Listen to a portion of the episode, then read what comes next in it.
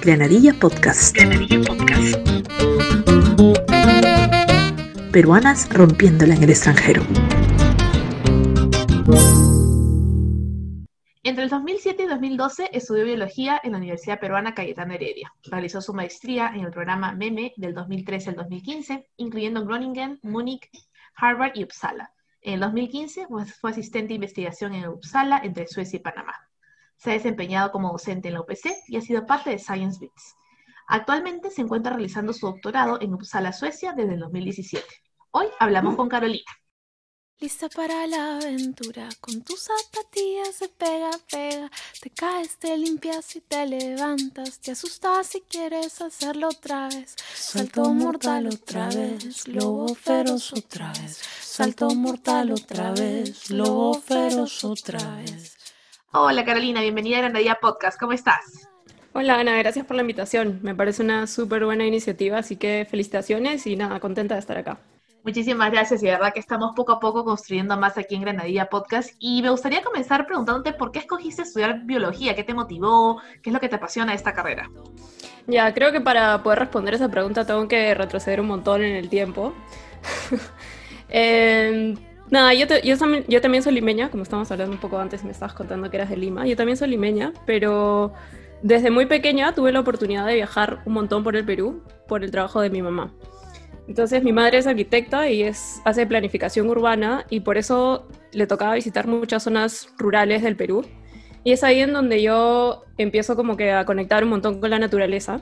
Entonces he viajado por la sierra, por la costa norte, por la selva.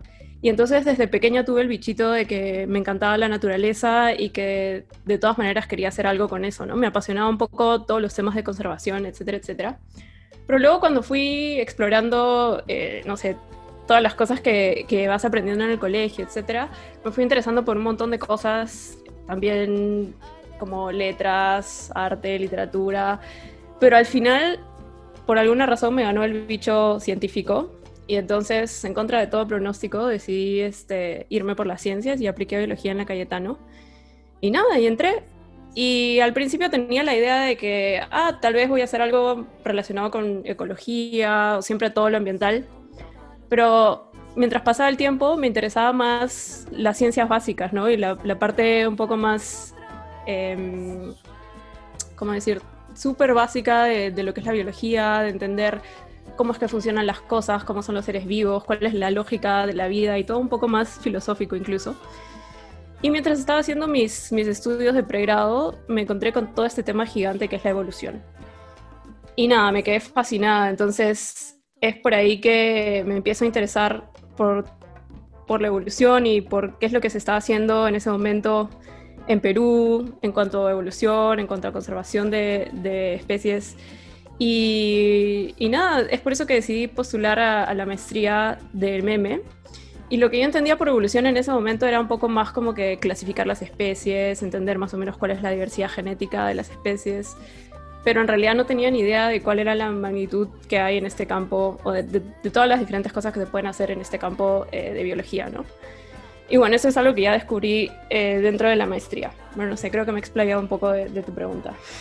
No, no, está buenísimo porque justo entonces hacemos el puente para que nos cuentes de qué trata este programa MEME, cuál fue el foco de tus estudios tú para la maestría, porque obviamente hiciste tu tesis, de qué se trató y cómo expandiste justamente este concepto que mencionaba, ¿no? Um, bueno, entonces, cuando yo estaba en la universidad, hice, hice, parte del laboratorio de, ah, ¿cómo se llama? Se llama el UBI, Unidad de Biología Integrativa, está, que es el laboratorio de Osvaldo Ramírez y Margarita Arana, de Cayetano, y eran los únicos que, que más o menos hacían este tema un poco de ecología, evolución, y entonces hice mi tesis de pregrado con ellos, y teníamos un grupito bien chévere de tres amigos que nos interesaba un montón esta temática de la evolución. Y uno de ellos, que también es un científico que está ahorita en, el exterior haciendo su postdoc, había encontrado esta, este posgrado, esta maestría del meme, y me dijo, oye, este de repente te interesa. Eh, él, él, postuló a otra maestría, pero me dijo, este programa está bien chévere. Entonces me, me puse a investigar en el último año de carrera y nada, me puse las pilas para poder tener todos los requerimientos para poder postular lo antes posible. Y, nada, me mandé, me pareció que era un programa súper interesante porque es un programa que es de, es un programa Erasmus, que es como que un consorcio entre varias universidades europeas que tienen un, un grupo sólido de investigadores en el tema de evolución.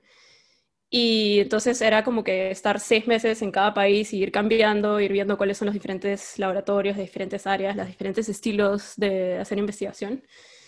Entonces, nada, me emocionó mucho y de hecho como que me entró un poco también, un poco la angustia, el miedo de que iba a ser un reto gigante, no solo por, por el hecho de, que vas a un ámbito científico y yo no tenía ni la menor idea de cómo, de cómo iba a ser, de qué tan desafiante hubiera podido ser pero también el hecho de que te tenías que mover de país a país en tan corto tiempo, llevar toda tu vida en una sola maleta y ver toda la logística que ello implica, ¿no? Entonces, con todos esos miedos y con toda esa emoción, nada, me mandé y empecé. Qué interesante lo que mencionas de eso de con una sola maleta, porque claro, cuando yo me mudé a la maestría acá, yo vine con dos maletas, porque mamá peruana, la típica, mi mamá poquito más me mandó el salero y el pimentero de la casa, porque dijo, por si acaso necesites, ¿no? Y yo, mamá, por favor. yo estaba preocupada que migraciones me decía, señora, ¿por qué está trayendo usted tres, tres ollas? Porque mi mamá mandó ollas, me mandó tapres, me, me, implementó todo el departamento en dos maletas, ¿no?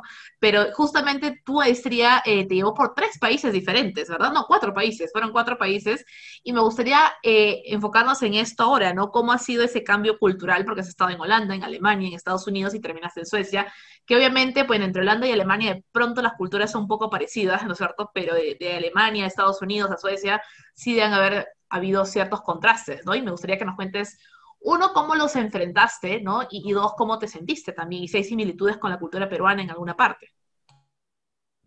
Ya, bueno, primero, primero quiero decirte que hacer la maestría fue una de las mejores decisiones que tomé en, mi vida en general.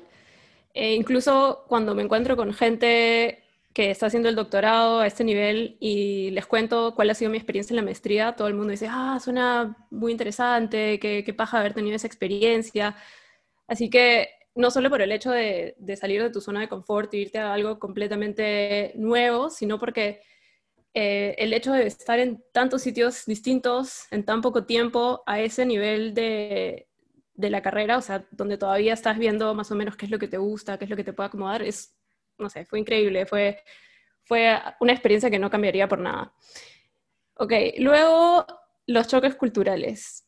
Primero que empezar ese programa es bastante eh, desafiante en el sentido de que es muy competitivo. Toda la gente que entra al programa tiene ya ha pensado, ah, yo me voy a quedar en academia, voy a hacer un doctorado, o si es que no lo tiene definido, está en el nivel competitivo de esa mentalidad, ¿no? Entonces, em, nada, eso, eso, fue la primera cosa que, que como que me chocó cuando llegué, ¿no? Ver que todo el mundo estaba tratando de mostrar, ah, sí, yo soy tal, he hecho tal cosa, eh, mis, como que sus metas eran súper altas.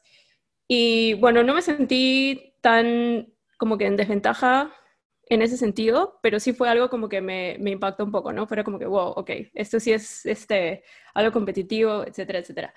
Y después, además de eso, eh, lo bueno de que en el programa habían varios, varios, este, varias, bastante gente que eran latinos también. Entonces yo era la única peruana, pero me encontré con gente de México, este, me sentí súper acompañada, gente que tal vez no era latina, pero con la que me entendí súper bien. Por ejemplo, una de mis mejores amigas es turca, la conocí ahí también. Em, y lo chévere fue que formamos un grupo súper bonito y que todo este grupo, o bastantes personas de este grupo, nos íbamos a mover juntos, ¿no? Por estas distintas... No todos llevamos el mismo, la misma ruta, por así decirlo. La mitad empieza en Groningen, la otra mitad empieza en Uppsala y por ahí nos cruzamos y vamos al mismo sitio o, nos debemos un semestre y el otro no y después otra vez sí. Entonces es, es bastante complicado e interesante.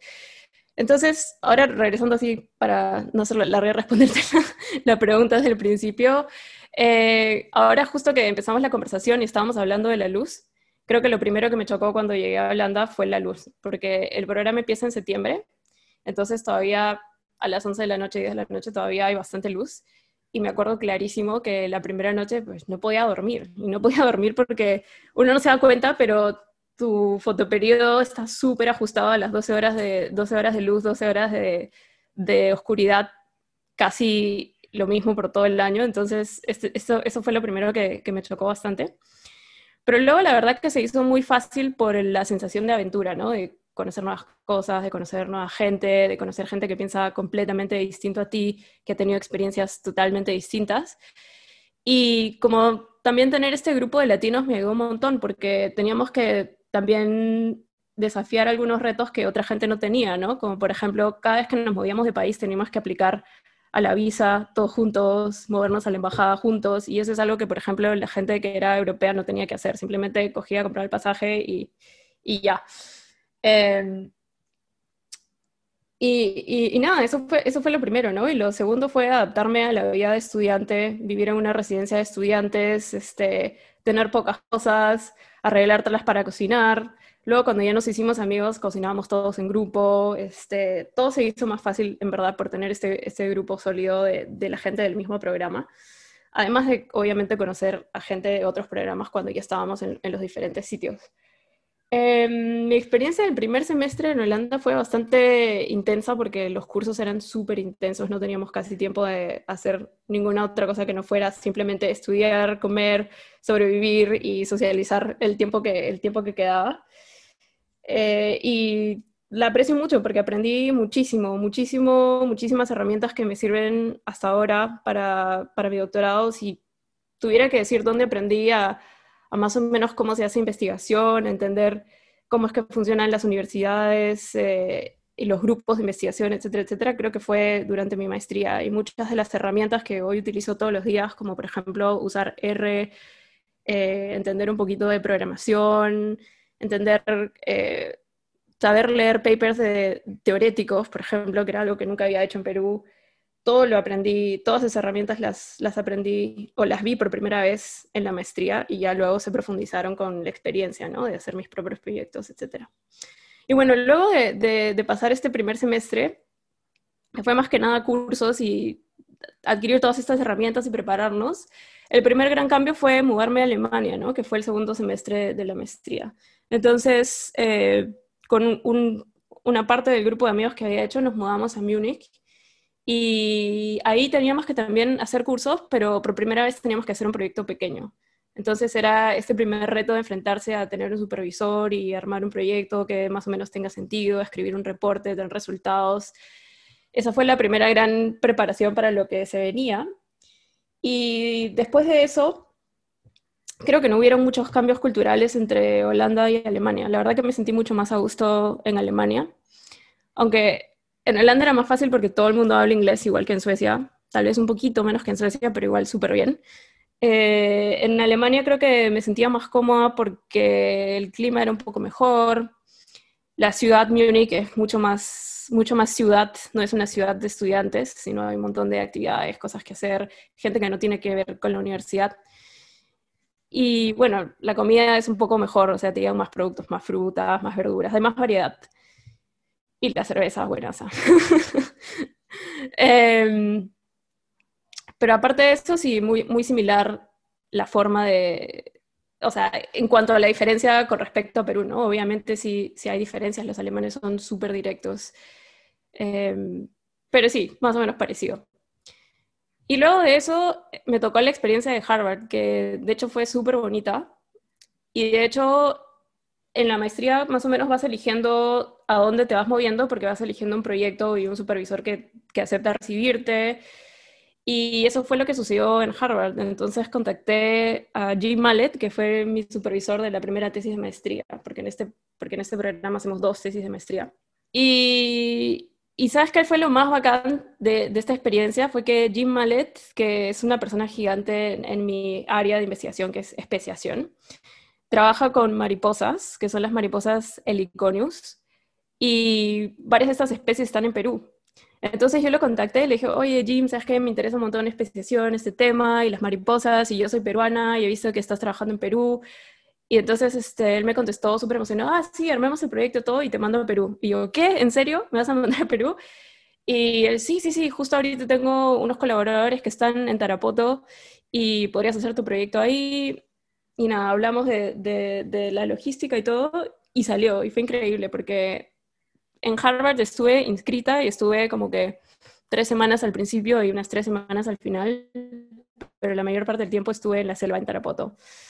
Em, que de hecho fue una sensación un poco rara, ¿no? Porque para poder trabajar en un proyecto en el tema que a mí me gusta, que es, bueno, especiación dentro de evolución, dentro de biología, tuve que ir a hacerme una maestría a Europa, contactar a, a un supervisor de Estados Unidos para poder hacer trabajo de campo en Tarapoto. Entonces, este, eso, eso, fue, eso fue un poco raro, pero para mí fue increíble poder tener la experiencia de hacer investigación a ese nivel en Perú. Entonces, nada, terminó mi semestre en Múnich, me fui a Boston, conocí a Jim, estuve ahí unas tres semanas más o menos preparándome lo que iba a ser el proyecto. Eh, y de ahí, nada, me vine a Perú y estuve viviendo en Tarapoto como cinco, cinco o seis meses más o menos.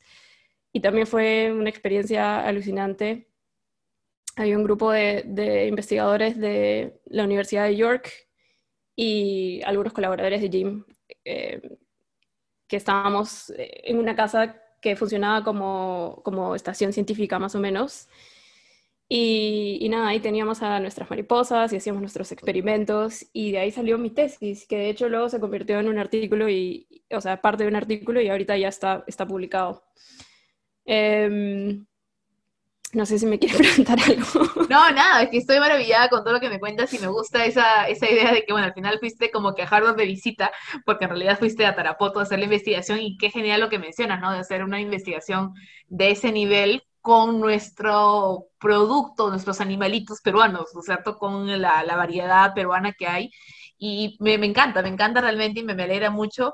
Y justamente hablando entonces de Perú, yo sé que también en un momento en Perú fuiste docente, ¿no es cierto? Y el tema de la docencia, el tema de la educación superior en Perú, siempre es un punto de debate, sí es un punto de conversación, porque sobre todo cuando uno tenía la experiencia de estudiar afuera, entonces hace la comparación de cómo funciona el sistema de educación superior en el Perú. A mí me pasó, yo regresé y dije, todo mal aquí, ¿no es cierto? Hay que arreglar esto, esto, esto, esto, pero es un tema también hasta cultural y todo, ¿no? Entonces me gustaría saber, uno, cómo fue tu experiencia de docencia y, y cuál es tu, tu, percepción, ¿no? Tu concepto de la educación superior en, en Perú. Bueno, creo que ahí tengo dos puntos de vista un poco distintos, ¿no? Porque uno fue mi experiencia en Cayetano como estudiante y otro fue mi experiencia como docente, que fue en la UPC. Y la verdad que se me hace un poco difícil de comparar porque cuando estuve enseñando en la UPC, no estuve enseñando a carreras de ciencias, ciencias, sino estuve enseñando carreras que, que iban a ciencias de la salud, o sea, gente que iba a ser médico o nutricionista. Entonces, no, y, y, estaba enseñando biología, obviamente, ¿no? El primer curso de biología, que es básicamente biología celular, una introducción a biología general pero creo que no es comparable la experiencia de enseñar a gente que va a hacer investigación per se y a gente que sí, tal vez va a hacer investigación en, algo relacionado como puede ser nutrición o, o, medicina, pero que no está genuinamente necesariamente interesada en biología, ¿no? Entonces creo que, creo que ahí se me hace un poco, un poco difícil comparar. Eh, y también porque obviamente mi experiencia en el exterior no ha sido una experiencia de educación eh, de pregrado, sino más bien de una educación de posgrado.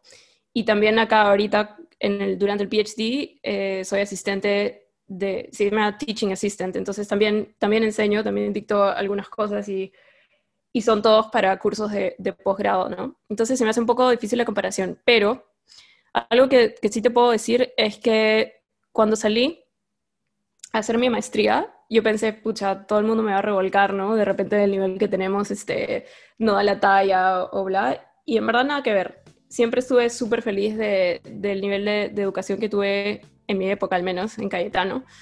Tuvimos una base súper sólida. Generalmente en Europa hay la tendencia de acortar las carreras, hacerlas un poco más especializadas. Entonces la gente estudia tres años de pregrado, cuatro años de pregrado, mientras nosotros seguimos estudiando cinco que puedo ver sus pros y los contras, ¿no? Porque la gente que estudia algo más especializado como que avanza más rápido en general en toda la carrera si es que te quedas en academia, ¿no? Entonces estás más joven haciendo tu maestría, entonces más joven sabes más o menos cómo funciona lo de investigar y todo, más joven tomas la decisión de hacer empezar el doctorado. Eh, pero, ¿sabes qué? Yo disfruté mucho tener la oportunidad de aprender más, de abarcar un poco más y tener una idea de cuáles son cómo funcionan los las otras áreas dentro de, de, biología, por ejemplo, ¿no? Entonces, cuando empecé la maestría, me di cuenta que había gente que había estudiado estos undergrads de tres años, que solo había hecho ecología y no tenía ni idea de genética. Entonces, cuando tocaban las cosas de genética, estaban perdidazos, ¿no? Y en ese momento fui como que, ah, pues, no está tan mal, ¿no? Entonces, en ese sentido, sí, sí me gustó. Obviamente hay muchísimas cosas que, que se pueden mejorar. Creo que algo que se puede mejorar es este los cursos más avanzados creo que debería ser, deberían ser un poco más prácticos y no tanto como para simplemente cumplir la currícula, sino que podría incentivarse un poco más a los alumnos a que si haces un trabajo de investigación, oye, ¿por qué no haces un, por qué no apuntamos a escribir un review de, de este trabajo que has empezado a hacer, ¿no? Como, como que mm, tener algo sólido después de, de, hacer, no sé, un trabajito que puede empezar así como, ah, ok, para pasar el curso tienes que hacer esta, no sé, esta revisión de literatura, entonces, ah, pero lo estás escribiendo bien, ¿por qué no hacemos un review?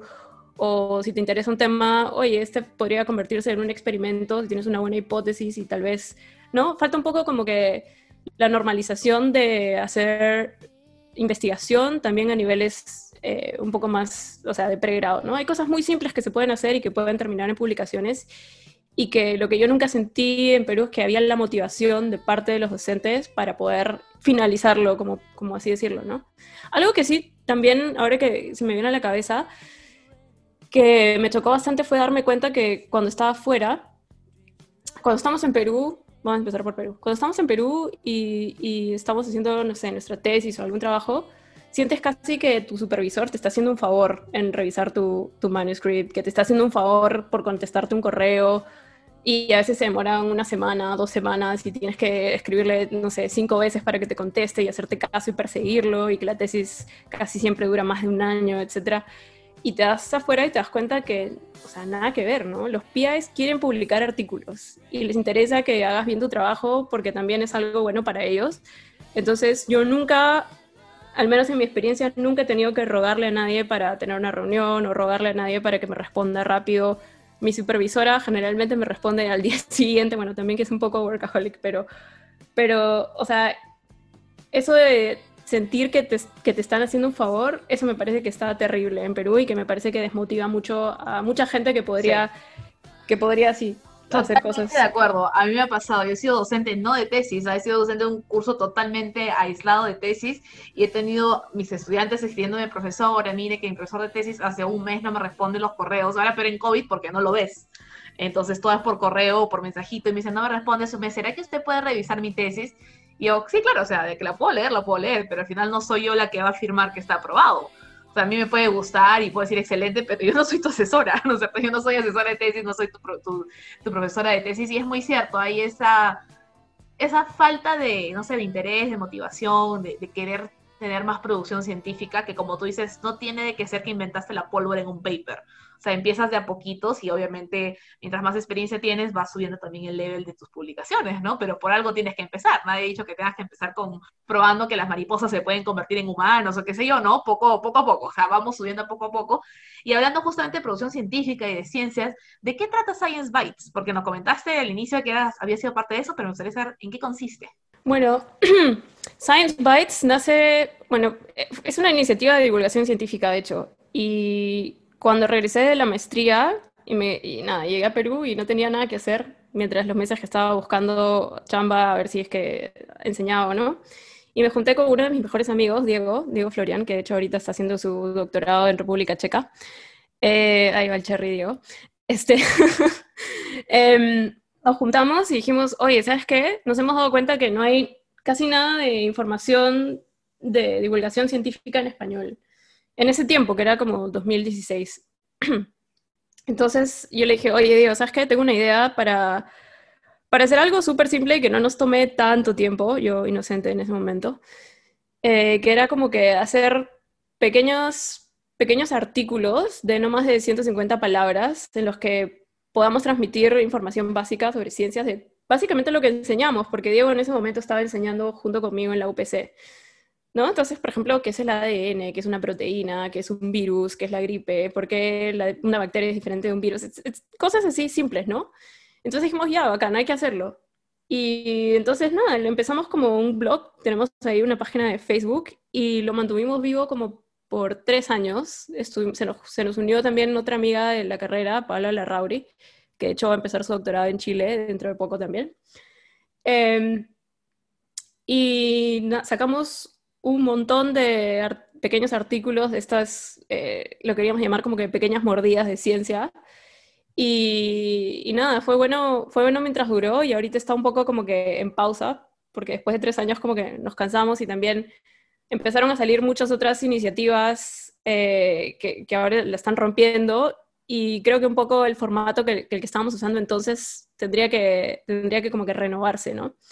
Y de hecho no sé qué va a pasar con eso. Creo que por ahí se me ocurrió la idea de tal vez convertirlo en un podcast y tener la misma idea de hacer tipo, no sé, un podcast de dos minutos, tres minutos hablando de temas así puntuales Así que vamos a ver qué sale, pero toda la información está en nuestra página web y en nuestra página de Facebook.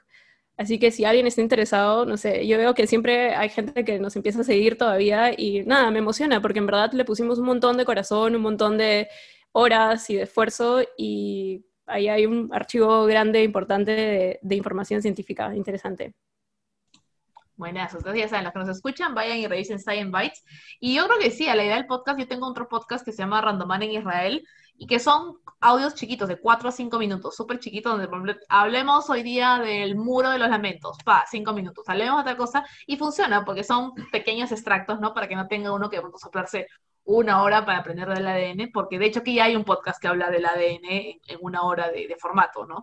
Y justamente hablando de, entonces, de todos esos aportes a la ciencia, hoy estás realizando tu doctorado en Suecia y me gustaría que nos cuentes en un lenguaje universal, que todos los que escuchan este podcast puedan entender, de qué trata tu investigación doctoral.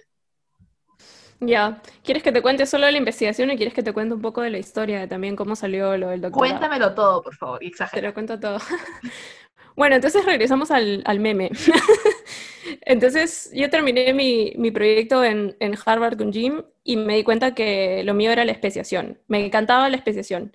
Y cuando hablo de especiación me refiero a los procesos que permiten que una especie se mantenga como especie o que una especie surja, por así decirlo, ¿no? Entonces, es interesante porque, bueno, aparte de que los mecanismos que permiten que esto se, que se dé a cabo son fascinantes y que ya, bueno, eh, ahí estaría profundizando un poco en, partes teóricas de, evolución que no vienen al caso en este momento. Pero la base de eso es interesante porque es lo que mantiene la biodiversidad, que es algo que creo que a la mayoría de biólogos nos apasiona, ¿no? ¿Cómo es que la, biodiversidad se crea y se mantiene? Entonces, la respuesta de esa pregunta está en la especiación, que es el único proceso por el cual se crean nuevas especies. Eh, entonces me di cuenta que sí, yo quiero hacer especiación, entonces me puse a buscar dentro de las oposiciones que tenía para poder hacer mi segunda tesis de maestría y buscando, buscando, encontré a mi actual supervisora, que se llama Ana, Ana Quanström, y ella trabaja con especiación y tiene un sistema, bueno, un sistema de estudio bastante establecido desde hace 20 años en Suecia, que son los Fichedula flycatchers, que son unas aves que son dos especies que están súper relacionadas y que hibridizan en la naturaleza. Pero además vi que tenía un proyecto secundario con las ranas venenosas de Panamá, que son las Strawberry Poison Dart Frogs. Y dije, ah, ranas, me encanta, porque cuando había estado en Tarapoto y había estado estudiando las mariposas, me había enterado que hay unas ranas venenosas en Perú, que son los dendrobátidos. En general, todas las ranas venenosas son dendrobátidos. Em, y, nada, me había interesado un montón en ese sistema, había leído un montón de papers y entonces Ana estaba trabajando con especies que son cercanas a esas, pero que están en Panamá y que de hecho son súper interesantes porque es una sola especie, el, el Ophaga es la especie, pero hay una parte en Panamá donde hay un archipiélago que se llama Bocas del Toro y en esa parte, en cada isla distinta y también en algunas partes del mainland, esta misma especie tiene diferentes colores, pero una variedad de colores impresionante, como 18 morfos distintos de rojo, azul, verde, amarillo, fosforescente. Y lo interesante es que, o sea, son súper distintos entre sí, pero son todavía la misma especie y están como que en un proceso temprano de especiación, ¿no? Entonces, uff, perfecto, me emocioné. Entonces la contacté y le dije, ah, Ana, este, soy un estudiante del meme y me encantaría hacer mi tesis de maestría contigo, me interesan las ranas. Entonces cuando la contacté me dijo, ah, ranas, mm, sí, puede ser. Bueno, también tenemos aquí a los flycatchers. Y yo, no, no, pero a mí me gustan las ranas, me pareció bravazo ese, ese proyecto. Me dijo, ya, ya, sí, sí, sí, vente, este, puede salir algo. Ya, paja. Entonces, nada, llegué a Uppsala. Lo único que yo había conocido antes de Uppsala era, había leído el, ¿sabes este libro de Stieg Larsson, de la chica del dragón tatuado este? Ya, entonces en el primer libro, por ahí el, personaje principal, Blomskid, Blombeast, algo así, este, pasa por Uppsala, ¿no? Y describía así, ah, Uppsala, es, una ciudad de estudiantes, la, la universidad, bla, bla, bla. Entonces, ya nada, eso es lo único que sabía de Uppsala y llegué a Uppsala.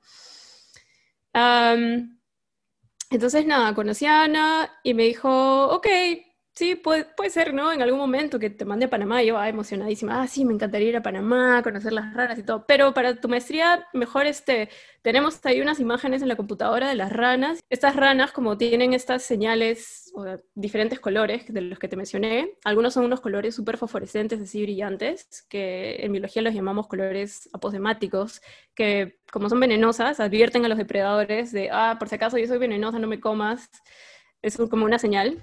En cambio, hay otra estrategia antidepredadores que es ser críptico, que es como que mimetizarse con, con, el ambiente, ¿no? Y entonces, algunos de estos morfos son más crípticos y otros morfos son más aposemáticos.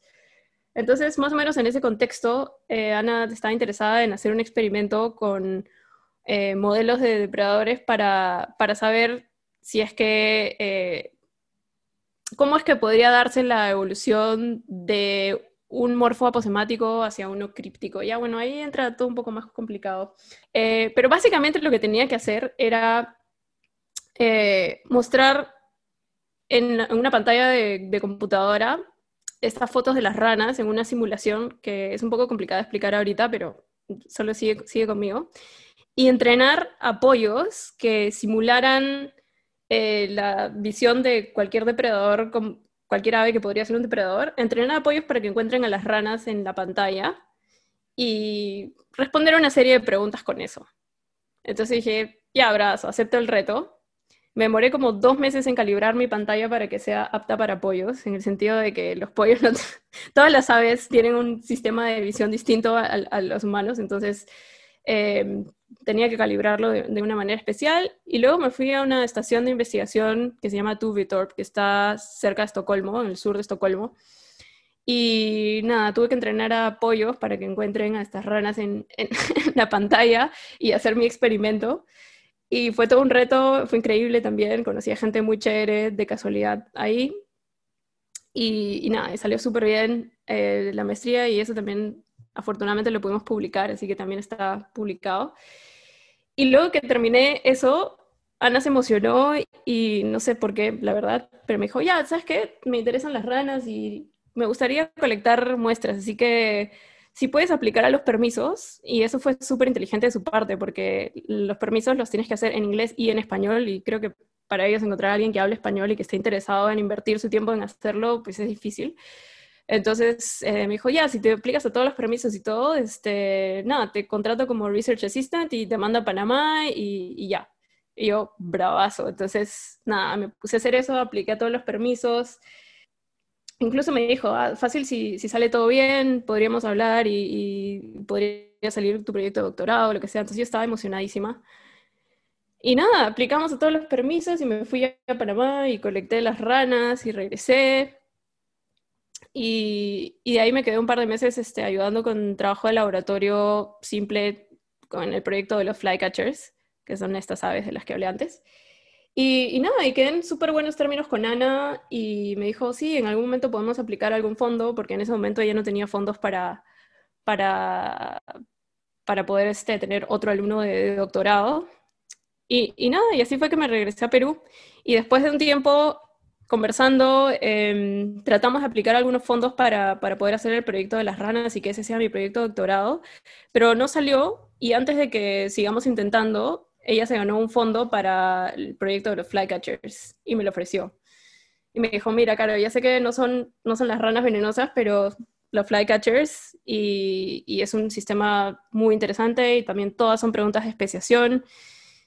¿Qué dices? Y yo dije, ya pues, vamos. Y, nada, y me animé y en eso me pregunté, pucha, yo nunca, había hecho una vez un proyecto con aves, muy pequeño, cuando estaba en Alemania, pero he dicho, en verdad yo no, no soy ornitóloga, no sé tanto de aves, entonces dije, eh, Ana, pero vas a tener que entrenar. Me dijo, sí, no te preocupes. Entonces, esto fue en el 2017 y ella me dijo, empezamos en septiembre, pero vente en junio, porque la temporada de campo de estas aves es entre eh, mayo y junio. Y te mando una semana para que te entrenen, más o menos. Y le dije, ya, brazo, voy. Y además me metí a un curso de anillamiento en Perú, de anillamiento de aves, ya para estar así preparada. Y descubrí otro mundo, olvídate. Me gustan un montón las aves y cuando vine acá, me entrenaron, regresé, hice el curso de anillamiento y luego regresé a Lima. Salí de, salí de mi casa y me di cuenta que había un montón de aves me puse a mirar aves por Lima. Iba con mi carro a Pantanos de Villa, a La Chay, a mirar todas estas cosas que siempre habían estado ahí. Yo nunca había, me había dado cuenta que estaban ahí.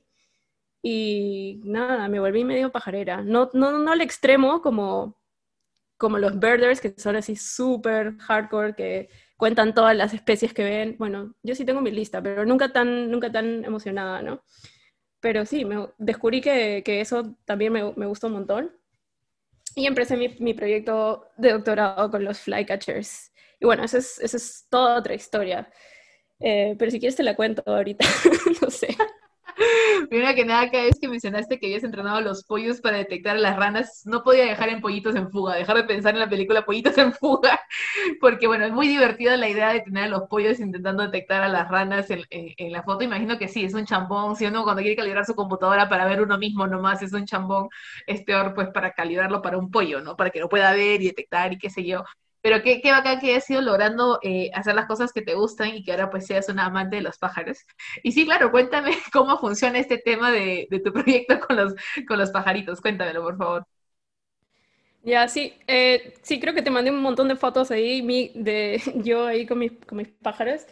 Eh, como te había contado antes, los, esos flycatchers, que acá les dicen como que los flycatchers blanco y negro, porque tienen estos dos colores, blanco y negro, en su plumaje.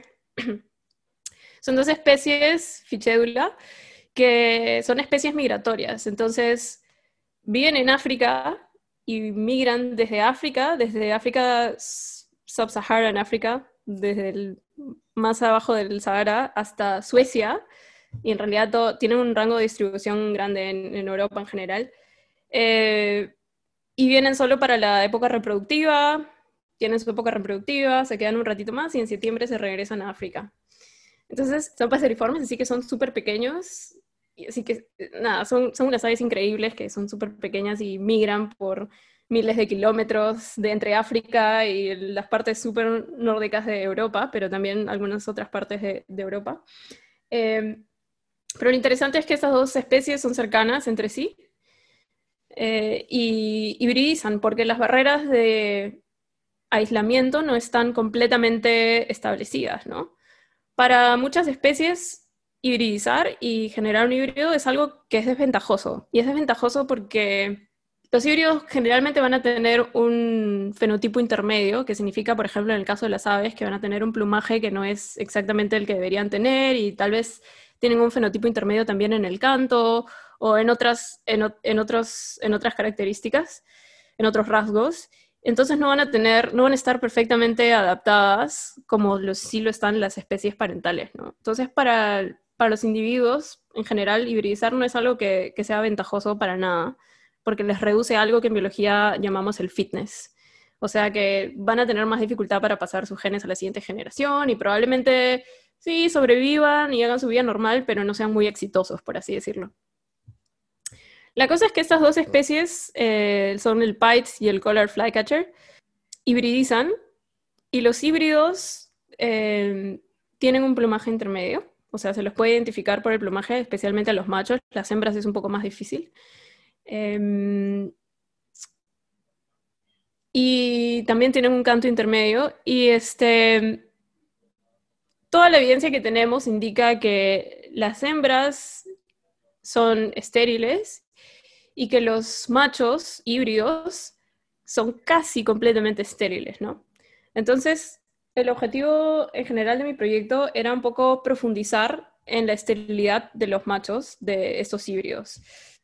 entonces investigaciones anteriores habían descubierto que eh, cuando hemos extraído esperma de los híbridos, que el esperma no tenía un, un, morfo normal, por así decirlo. Entonces, que había algo raro que estaba pasando en espermatogénesis, que es el proceso por el cual se generan los gametos, en este caso del macho, el esperma, ¿no? Entonces, en mi, el principal objetivo de mi doctorado era investigar qué cosa es lo que está pasando en la espermatogénesis y si era posible identificar qué es lo que está mal, ¿no? ¿Cuáles son las incompatibilidades que se ven en los híbridos entre estas dos especies? Y eso en realidad es súper interesante en el campo de la especiación, porque si bien hay una base teórica súper fuerte que indica que estas incompatibilidades genéticas son la base de la esterilidad y de otros, otros eh, patrones que se pueden ver en, en, híbridos, etcétera, Em, hay muy pocos ejemplos de genes específicos que sean responsables de causar estas incompatibilidades y que solo se han identificado en organismos modelo como ratones, drosófila, cosas muy específicas, ¿no? Entonces el proyecto se, se ve todavía, todavía hay varias cosas que no, no, puedo revelar porque no está publicado todavía, pero, pero más o menos va por ahí. Entonces, este, nada, he estado todos estos, todos estos años eh, investigando la espermatogénesis con diferentes técnicas moleculares, eh, viendo un poco también patrones de cómo es que se dan estos emparejamientos, porque se da, esta hibridación ocurre naturalmente, ¿no? Entonces, como estas dos especies em, vienen más o menos y comparten el territorio en donde, en donde hacen la reproducción, por ahí siempre encontramos parejas mixtas, ¿no? Donde hay hembra de una especie, macho de otra especie y viceversa. Entonces, un poco eh, viendo todas estas cosas. Eh, no sé si tienes alguna pregunta específica. Estoy asombrada porque obviamente mi clase de biología del colegio no me preparó para esto. Este episodio está a dos minutos de convertirse en una clase de biología. Pero no, me parece, o sea, interesante lo que mencionas esto de la esterilidad porque, claro, nosotros los comunes mortales no nos damos cuenta de esos detalles, ¿no es cierto? Pero esta mezcla de, estos pajaritos está generando que al final, si se siguen mezclando, ahí queda, pues, ¿no? Porque ya no van a poder seguir reproduciendo. Entiendo yo que ese es el key del asunto, ¿no es cierto? Porque si se siguen mezclando, ya no hay, no hay crías, pues ya no van a salir más crías porque ambas partes son estériles. Entonces me parece muy interesante. Y, nada, qué bacán, como tú dices, no puedes revelar más información y está bien, esperaremos atentamente la publicación, pero creo que me vas a tener que pasarlo cuando lo publiques porque ya me quedé con la duda de todo, con la ganas de saber cómo termina eh, la investigación. Y, y nada, qué, qué, interesante que estés haciendo eso, qué interesante o qué chévere, ¿verdad? La historia de cómo regresaste, volviste, fuiste y al final estás haciendo algo que te apasiona, que es lo importante. Y agradecerte nuevamente por ser parte de Granadilla Podcast. Nada, gracias, Ana. Este, cuando quieras, podemos seguir conversando de, de, temas interesantes, de ciencia. De, sí, oye, no, es que me parece súper, súper o sea, a mí, yo lo, que tengo el concepto de pajaritos es las palomas que veo acá y la vez pasada encontramos una paloma en el edificio que caminamos y se asustó y literal se tiró de los tres pisos y yo, Dios mío, pensé que se había muerto, pero después la vimos volando nuevamente y le dije a mi esposo, no se murió, no se murió, le digo, sigue viva porque pensamos que se tiró al suicidio, porque la asustamos. Este, pero de hecho que, pues Perú tiene un montón de, aves, ¿no? Y acá, donde yo vivo, en Israel, hay mucho, este, crow, crow, tenemos un crow. Y tenemos bastantes acá. A mí me daba miedo al inicio. La verdad es que vivía acá, tenemos un montón de crows chiquitos, negritos y que hacen su sonidito. Y yo, este me va a comer. ¿No? Entonces, pero son parte de la, de la, del, país, de la ciudad, están ahí, ¿no? Entonces, creo que sí, el mundo de las aves es muy interesante. Yo todavía sigo pensando en los pollitos en fuga. pero y también que, si me dejas este, decirle a la gente que. Sí, claro, adelante. Que, o sea, en verdad en todas las ciudades, no solo en Lima, pero hay un montón de, fauna urbana y están ahí y solo tienes que salir y, mirar y tener un poquito de curiosidad y te vas dando cuenta de, un montón de cosas, ¿no? Y es, una riqueza que generalmente no, apreciamos y que incluso yo como bióloga no, no apreciaba, no tenía ni idea hasta que de pronto como que me fue revelado cuando entré al mundo este de las aves pero de hecho es un hobby que es súper popular en países nórdicos, por ejemplo. O sea, acá en Suecia cada, una de cada tres personas es pajarero. Eh, en UK también, eh, en Reino Unido también hay, mucha gente aficionada a mirar aves. Y bueno, en un país como el nuestro es realmente privilegiado, ¿no? Por la gran diversidad. De, o sea, te lo pongo así. En toda Europa mm, número total de aves, 300, 300 diferentes especies. En Perú, 2.700, algo así. Entonces, o sea, te das cuenta, ¿no? Y, y en verdad no es tan difícil, no es tan difícil darse cuenta, reconocerlas y se vuelve como un hobby súper gratificante y nada, es bonito. Inténtenlo. Listo, entonces Carolina les he hecho una invitación a que todos nos volvamos unos pajareros y empezamos a tomar nota de los pajaritos que vamos conociendo, pero sí, de hecho que acá en Israel a veces hay tours, ¿no? Para ir a hacer este, el bird sighting, ¿no? Y poder ver. Y yo trabajé, me acuerdo, en el 2017 con una, mi jefa era así amante de los pájaros y tenía su cuadernito iba apuntando y me decía, este fin de semana voy a ver pájaros, así que no me molestes el fin de semana. Y yo, ya. Y se iba así tres, cuatro horas a ver pajaritos, me contaba que tomaba las fotos, le fascinaba, ¿no?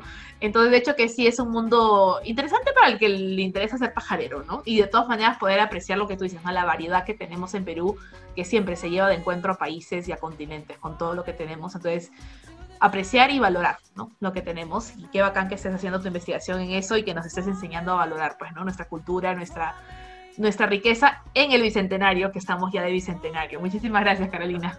Gracias, Ana. Un gusto. Un gusto.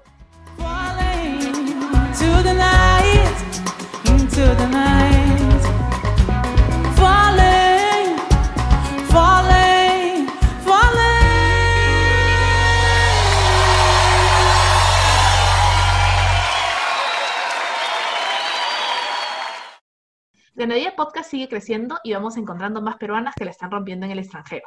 Ayúdame a llegar a más peruanas. Envíale este episodio a alguien que esté interesada en emigrar o que ya haya emigrado. Y no te olvides, disfruta de los pajaritos que hay a tu alrededor. Granadilla Podcast. Granadilla Podcast. Peruanas rompiéndola en el extranjero.